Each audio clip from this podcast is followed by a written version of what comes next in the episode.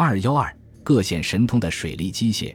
这一时期，随着农田水利灌溉事业的发展，各种水利机械也被广泛使用。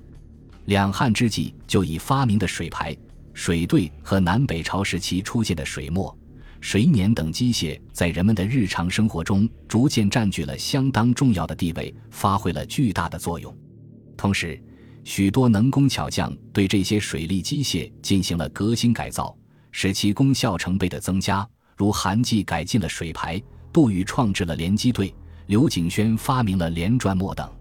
他们的发明对中国古代手工业和科学技术的发展起到重大的作用，堪称手工业技术发展史上的重大革新。韩继改进的水排是利用水力推引勾背鼓风的器具，用于冶金。《后汉书·杜师传》说，河内吉县人杜师。在东汉光武帝建武七年，到南阳郡做太守，他总结当地冶炼经验，发明了水排以铸造农具，结果用力少，建功多，百姓便知。二百年后，曹魏人韩继改进了水排，并把它推广到整个魏国官营冶铁手工业中去。韩继，字公志，南阳堵阳人，曾任烙陵太守，后喜兼冶业者，掌管官营冶铁业。他对水排的改进，主要是因长流为水排，即利用大河作为水排的动力。这样做既增加了水排的动力，又便于水排使用地区的推广，计其利益三倍于前。西晋以后，这种改良型水排在南北各地都得到了广泛的使用。据《太平御览》卷八三三引武昌记说，元嘉初，刘宋政权还曾在武昌开挖野塘湖。发水野，水野者以水排，而在欧洲，直到十三世纪才发明了水排，这比我国要晚一千二百年。水兑即水冲，是利用水力冲米的机械装置，它出现于两汉之际。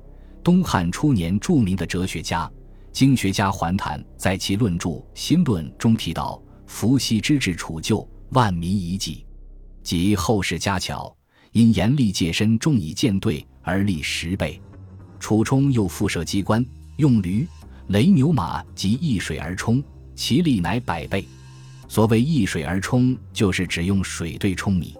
水兑发明以后，在雍州地区使用最广。《后汉书·西羌传》在顺帝永建四年上书仆射于许上书说：“雍州之域，绝田为上，因渠以盖，水冲河槽，用工省少，而军粮饶足。”所谓水冲河槽，也是指水兑。魏晋时期，水兑的使用更加普遍。曹操曾袭陇西、天水、南安人民，充实河北之地，民相恐动，扰扰不安。雍州刺史张继甲三郡人为将吏者休克，使之屋宅作水兑，民心遂安。可见，当时比较富裕的人家已多有水兑。在近代，因为利用水利的大手工业。特别是利用水利的农产品加工的手工业，利润很大。有权势的官僚地主往往霸占河道，建筑拦河坝，安装水队。十载西晋大富豪石崇家中就有水兑三十区。又如《晋书·刘宋传》载为河内，郡界多公主水兑，扼塞流水，转为晋海。宋表罢之，百姓获其便宜。魏晋以前的水队都是单队。西晋杜预进行了改革，在单队的基础上，又发明了连机队，使冲导谷物的效率成倍的增加。杜预，字元凯，京兆杜陵人，官至河南尹、杜之尚书。咸宁间，代替杨虎出任都督荆州诸军事，镇守襄阳。他大兴水利，灌田万余顷，公私同力，种树赖之，号曰杜父。大约就是在此时。他发明了连机队。据元人王真农书记载，这种连机队的形制是于河中立一个大轮，轮轴上装有一排滚脚不动的短横木，起凸轮的作用。当流水冲击大轮，使它转动时，轴上横木一个接一个的推动一排对烧，使对冲米。连机队可以使水力平均利用，减少功耗，增加效率。诗人傅畅曾经称赞说。由于杜宇发明了连机队，落下骨架封建，水磨和水碾是用水轮带动磨石或碾位来研磨谷物的机械装置，两者结构大同小异。据文献记载，其出现应不晚于南北朝时期。水磨的发明可能受后赵时出现的磨车的启发。东晋人陆会在《夜中记》中说：“石斛有指南车，又有磨车，置石磨于车上，行十里折磨麦一斛。凡此车皆以朱彩为饰。”唯用将军一人，车行则重并发，车止则止。磨车的工作原理是通过齿轮传动系统，用车轮带动石磨，构思巧妙。不过，它在实际生产中没有投入使用，影响不大。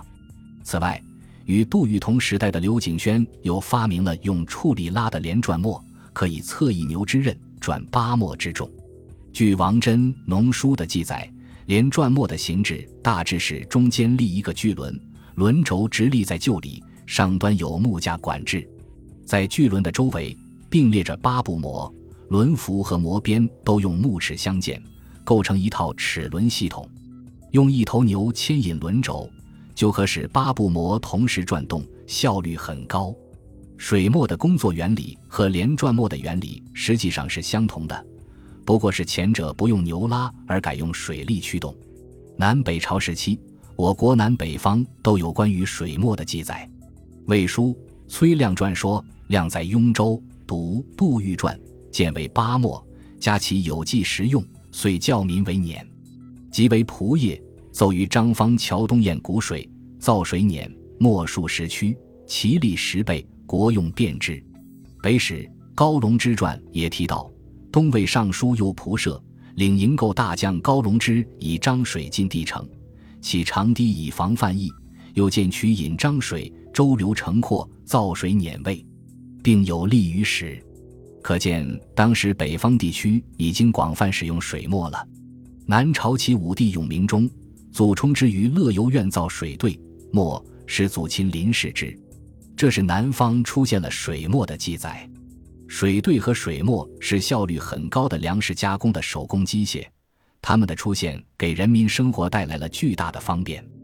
而且，我国水兑、水磨的出现比西方几乎早了九百年，这充分反映了我国古代机械制造和技术理论水平居于世界的先进行列。